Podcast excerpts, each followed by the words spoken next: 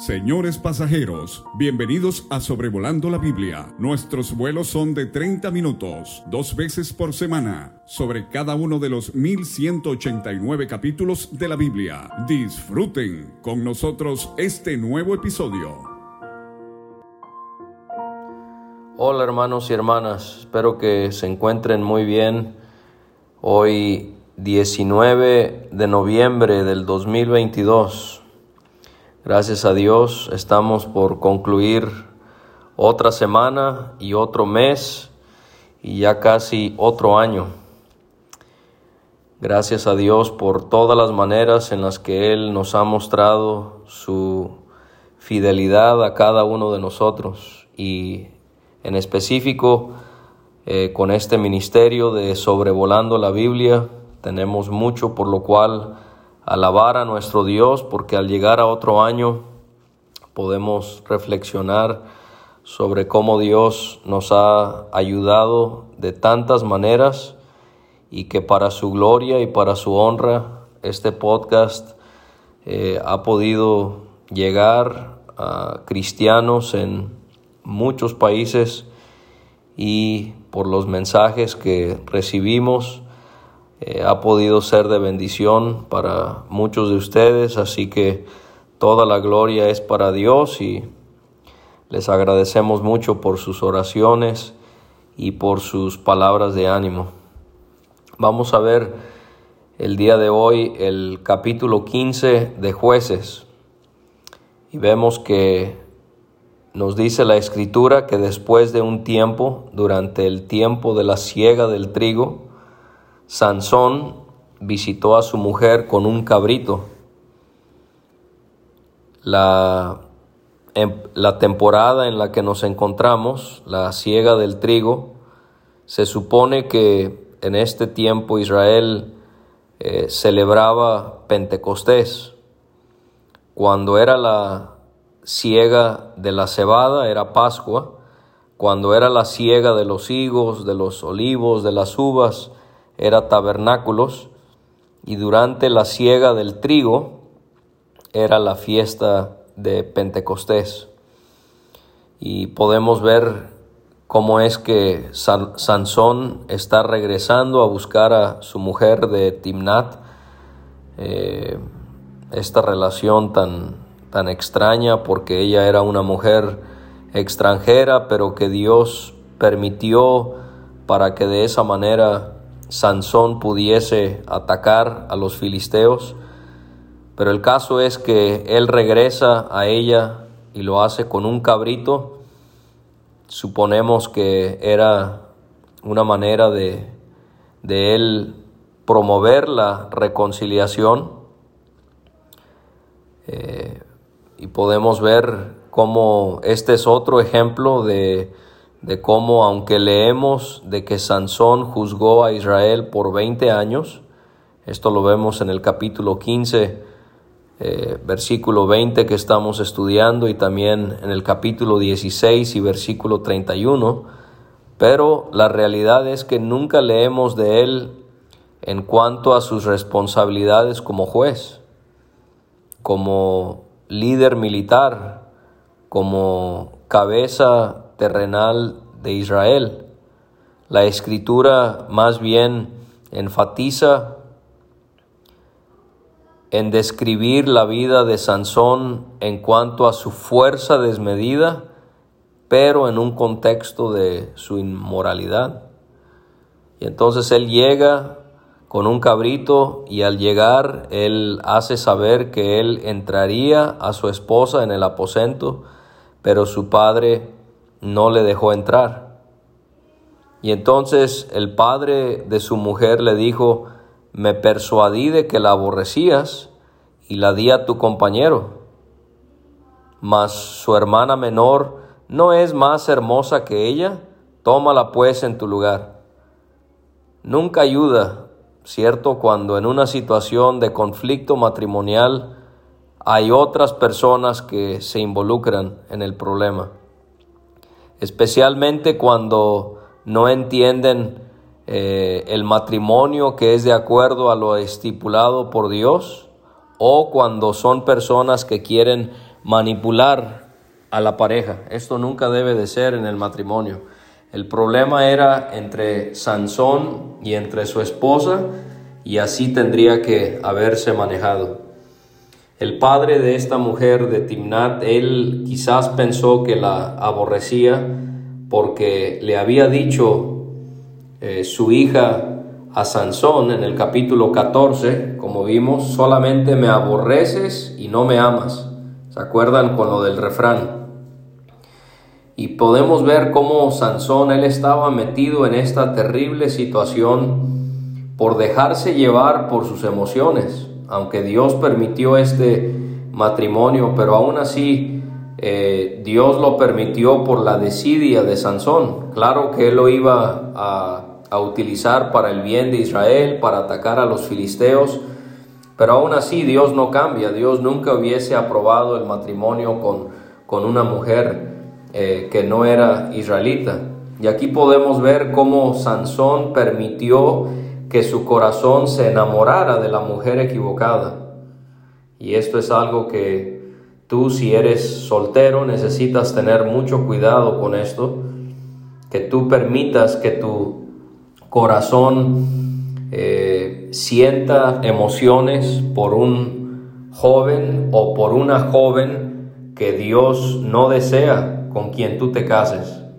Y aquí es donde tenemos que recordar las palabras sabias de Salomón en Proverbios 4, sobre toda cosa guardada, guarda tu corazón, porque de él mana la vida. Entonces protege tu corazón, hermana, protege tu corazón, hermano. Cásate con alguien eh, que Dios desea que así lo hagas, con quien puedas vivir y puedas honrar al Señor junto con esa persona. Este señor quería darle a Sansón a su hija menor, supuestamente porque la mayor ya no era de él y porque la menor era más joven y todo este, eh, perdón, era más bella, todo este asunto tan extraño, pero la ley le prohibía hacer esto a Sansón, porque en Levítico capítulo 18 y versículo 18 leemos, no tomarás mujer juntamente con su hermana para hacerla su rival, descubriendo su desnudez delante de ella en su vida. Así que esto estaba completamente prohibido. Y entonces Sansón, enojado porque él no recibió la respuesta que él buscaba, él dijo, sin culpa seré esta vez respecto de los filisteos si mal les hiciere. O sea que Sansón estaba haciendo saber que él se iba a desquitar, él en su enojo se iba a desquitar sobre el pueblo filisteo, no sobre este hombre y su hija, sino sobre el pueblo filisteo. Él, ¿cómo es que no atacaría a los filisteos hasta que sus intereses personales se vieron afectados? O sea, los filisteos tenían que ser atacados porque eran perversos delante de Dios y esa era eh, la responsabilidad de Sansón, pero él no los va a atacar hasta que eh, el asunto de su relación con su esposa filistea se vio afectado. Y esto obviamente indica la forma de pensar de Sansón y el declive espiritual en el que se encontraba él y el pueblo de Israel. Y entonces Sansón fue y cazó 300 zorras, tomó teas, juntó cola con cola y puso una tea entre cada dos colas. Cuando habla aquí la Biblia hebrea la palabra zorras, también la misma palabra en hebreo se utiliza para describir a los chacales. Y muchos han pensado que más bien, en vez de que fueran zorras, fueron chacales, porque normalmente eh, este, esta especie se encuentra en numerosas manadas, cuando las zorras son animales más solitarios. Se acordarán que en Cantar de los Cantares, Salomón, eh, él escribió ahí en su libro capítulo 2, versículo 15, sobre el daño que las zorras pueden causar en los campos. Cazadnos las zorras, las zorras pequeñas que echan a perder las viñas, porque nuestras viñas están en cierne. Y podemos ver que aunque Sansón estaba actuando de forma equivocada, Dios iba a usar esto para castigar a los filisteos. Y entonces, habiendo encendido las teas, soltó las zorras en los sembrados de los filisteos y quemó las mieses amontonadas y en pie viñas y olivares. Esta era una forma muy común en la que pueblos se vengaban contra sus enemigos en aquellos tiempos. Ya habían cosechado, lo tenían todo ya listo y venía el enemigo y lo quemaba. Al ser el tiempo de la cosecha, todo estaba seco y por lo tanto eso ardía en fuego con mucha facilidad. Parece ser que esta cosecha de los filisteos sería usada en su adoración del dios de ellos llamado Dagón, y esto también sería un juicio de Dios sobre ellos por cuanto a su idolatría. Y los filisteos, indignados, enfurecidos, ellos preguntaron, ¿quién hizo esto? Y ellos le contestaron, Sansón, el yerno del Timnateo, porque le quitó su mujer y la dio a su compañero. Y entonces ellos enfurecidos con este hombre y esta mujer, porque por culpa de ellos Sansón les había hecho esto, ellos fueron, buscaron a este hombre y a su hija y los quemaron. Y podemos ver cómo es que ellos habían amenazado en hacer esto en el capítulo anterior. Le habían amenazado a la mujer de Sansón que si ello, ella no buscaba el significado del, del enigma, ellos iban a hacer esto con ella. Y ellos estaban hablando eh, seriamente, no estaban diciéndolo por nomás. Ellos la quemaron a ella y a su padre. Y podemos ver cómo Dios castigó a los filisteos a través de Sansón, a pesar de su rebeldía, pero también castigaría a Sansón a través de los filisteos al permitir que mataran a su esposa y a su suegro. Entonces aquí vemos esta infinita soberanía de Dios, cómo Él permite cosas en Sansón para eh, castigar el pecado de los filisteos, pero Él también permite que los filisteos de una o de otra manera puedan castigar a Sansón por su desidia y por su pecado. Y vemos en el versículo 7 que Sansón les dijo, ya que así han hecho, juro que me vengaré de ustedes y después desistiré. Esta es una forma en la que nosotros como cristianos no debemos eh, hablar. El cristiano debe ser una persona que deja la venganza en manos de Dios. Si alguien le ha hecho algún mal, si alguien le ha dañado, le ha calumniado, le ha acusado falsamente, le ha herido sus sentimientos, usted necesita dejarlo en manos del Dios, que Él se vengará y Él se encargará de corregir tal pecado. El cristiano más bien perdona, el cristiano más bien lo deja en las manos del Dios que está en control de todas las cosas. Y Sansón, él los hirió cadera y muslo con gran mortandad y descendió y habitó en la cueva de la peña. Otra vez notamos lo extraño que fue el caso de Sansón, que al pelear lo hacía solo, cuando él peleó contra los filisteos, no lo hizo con, con un ejército como lo hizo, eh, como lo hicieron otros jueces, él lo hizo solo. También es extraño encontrar a Sansón solo en una cueva. No había nadie con él, no había nadie que le apoyase. Podemos ver cómo es que eh, esto nos hace pensar, Sansón eh, habitando en esta cueva, escondido, refugiándose en aquel lugar durante este periodo difícil de su vida, nos podemos identificar con Sansón y cómo nosotros muchas veces hemos tenido que también ir a la cueva de la peña de Etam, Etam que está entre Belén y Tecoa, en Judá y en un sentido espiritual, obviamente me estoy refiriendo. ¿Cuántas veces nosotros nos hemos refugiado en nuestra roca, en nuestra roca de refugio? Aquella mujer Ana, atribulada, ella podía decir delante del Señor en el primer libro de Samuel capítulo 2 versículo 2, y no hay refugio, no hay roca como el Dios nuestro. David también, él era un hombre que nos habla mucho acerca de el Señor y siendo nuestro refugio.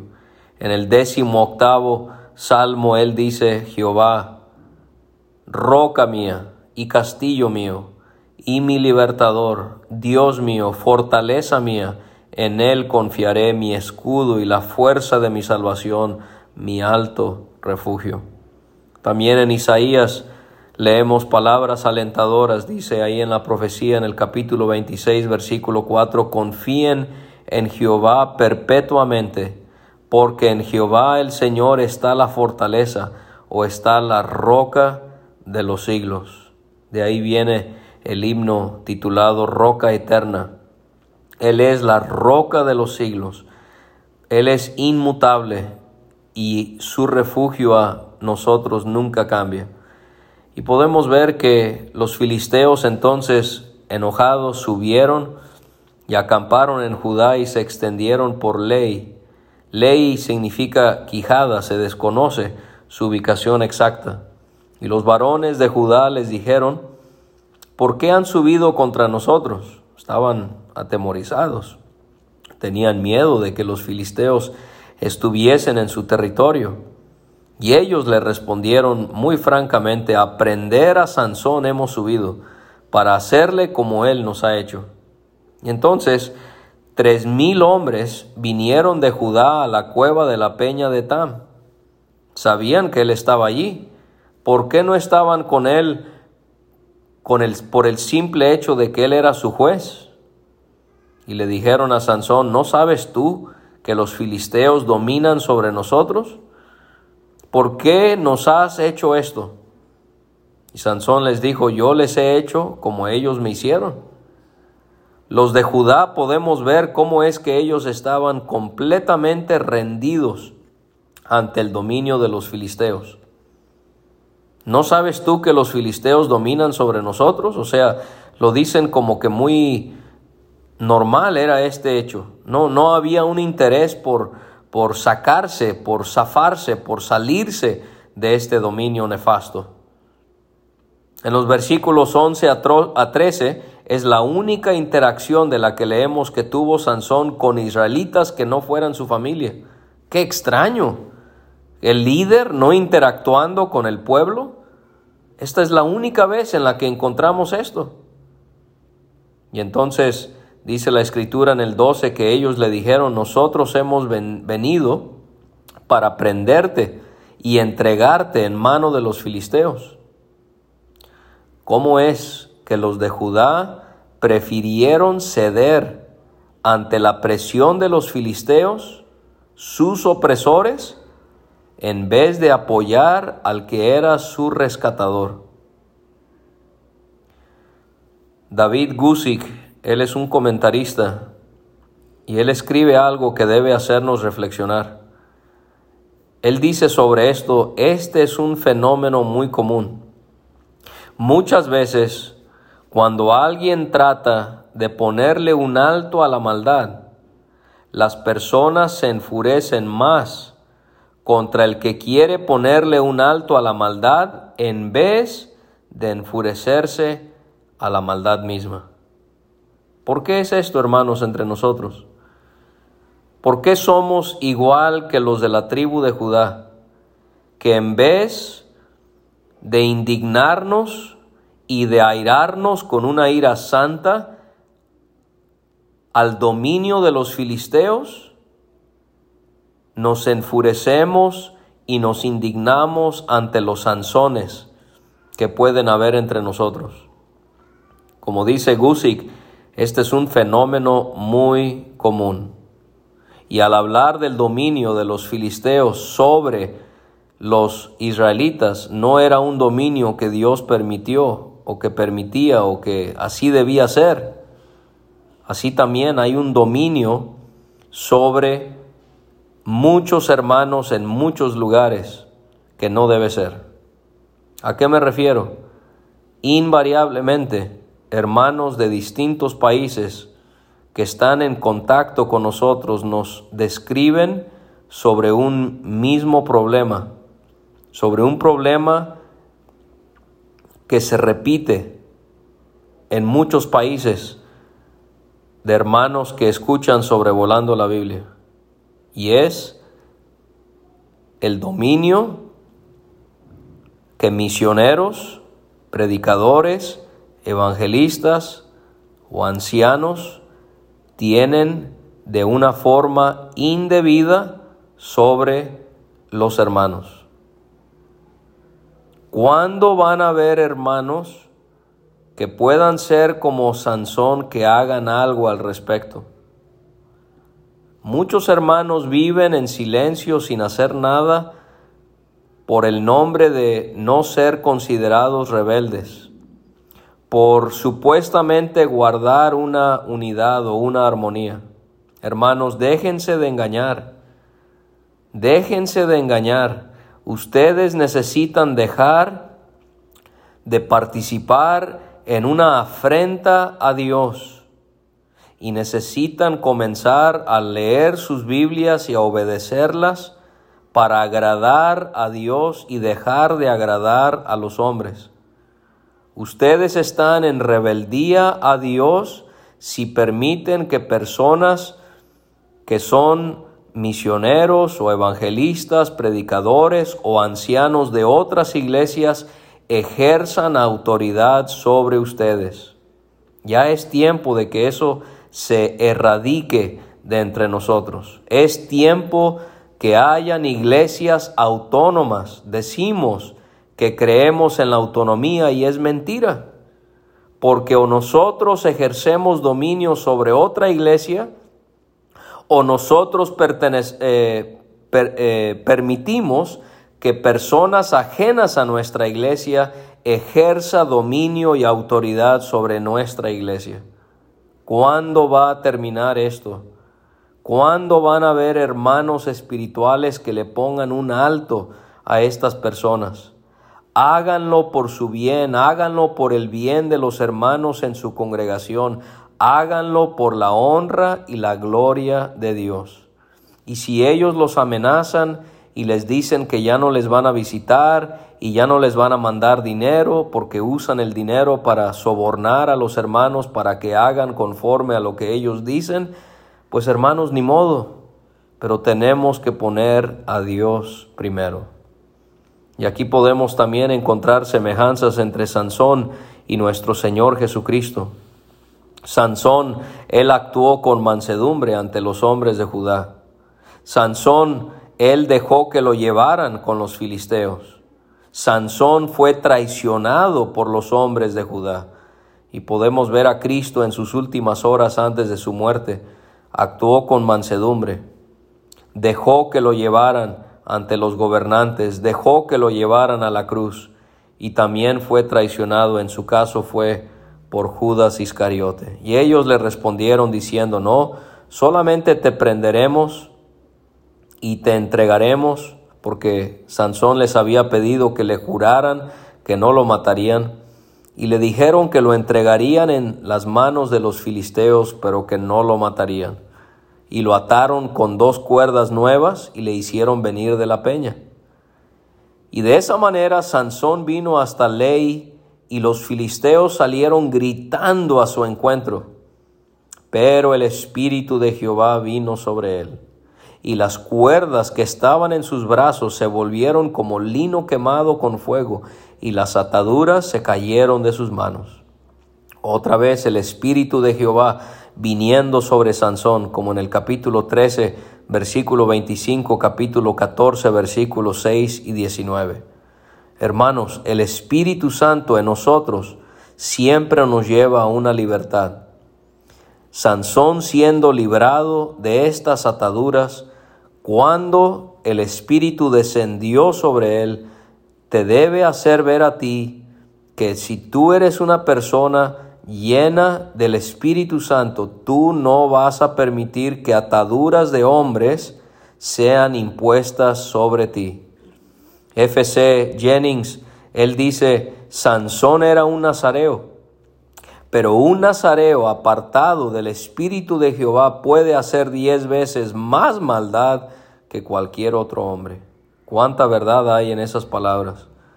Sansón no necesitaba ser un nazareo, al final él necesitaba el Espíritu de Jehová venir sobre él para ayudarle en lo que él tendría que hacer. Y él hallando una quijada de asno fresca aún, extendió la mano y la tomó y mató con, e, con ella a mil hombres. Este es otro ejemplo de Sansón quebrantando su voto como nazareo porque estaba tocando lo que formaba parte del cadáver de un animal. Al tomar esta quijada se parece a Samgar, ¿se acuerdan allá en el capítulo 3, también peleando contra los filisteos? Y alguien dice, ¿y cómo iba a matar un hombre a mil hombres filisteos?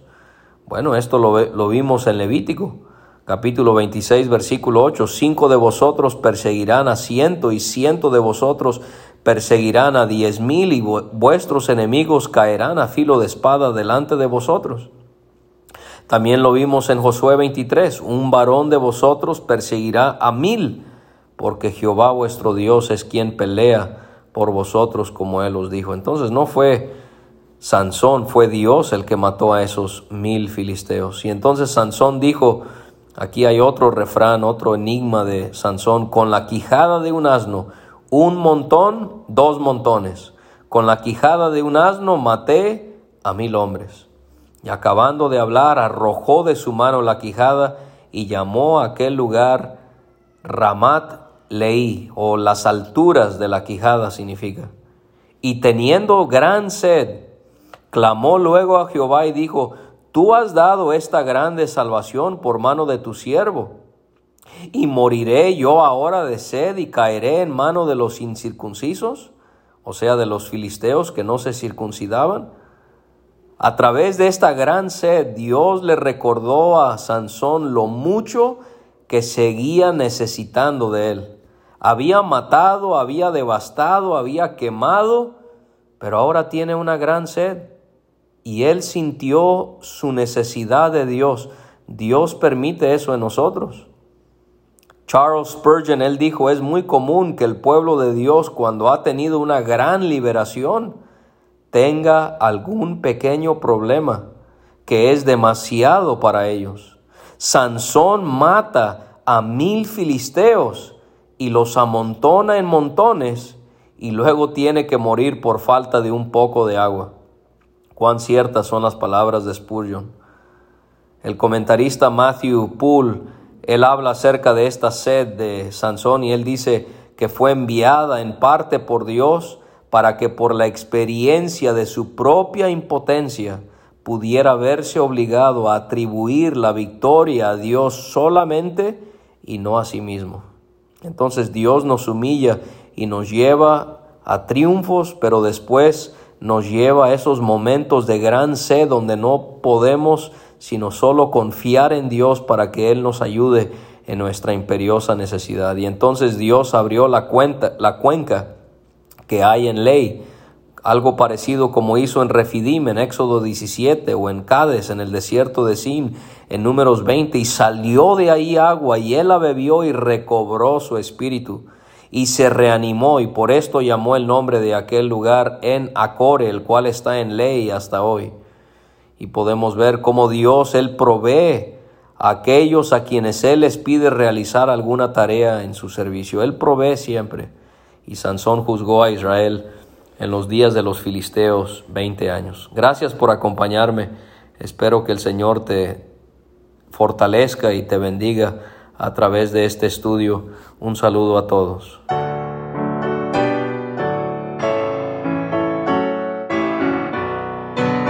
Muchas gracias por escuchar. Puede conseguir todos los episodios de Sobrevolando la Biblia en aplicaciones de podcast como Spotify o Pocket Cast para recibir dos audios por semana a su WhatsApp. Envíe un mensaje al más 52 322 349 2258 y no olvide añadir este número a sus contactos. Hasta la próxima.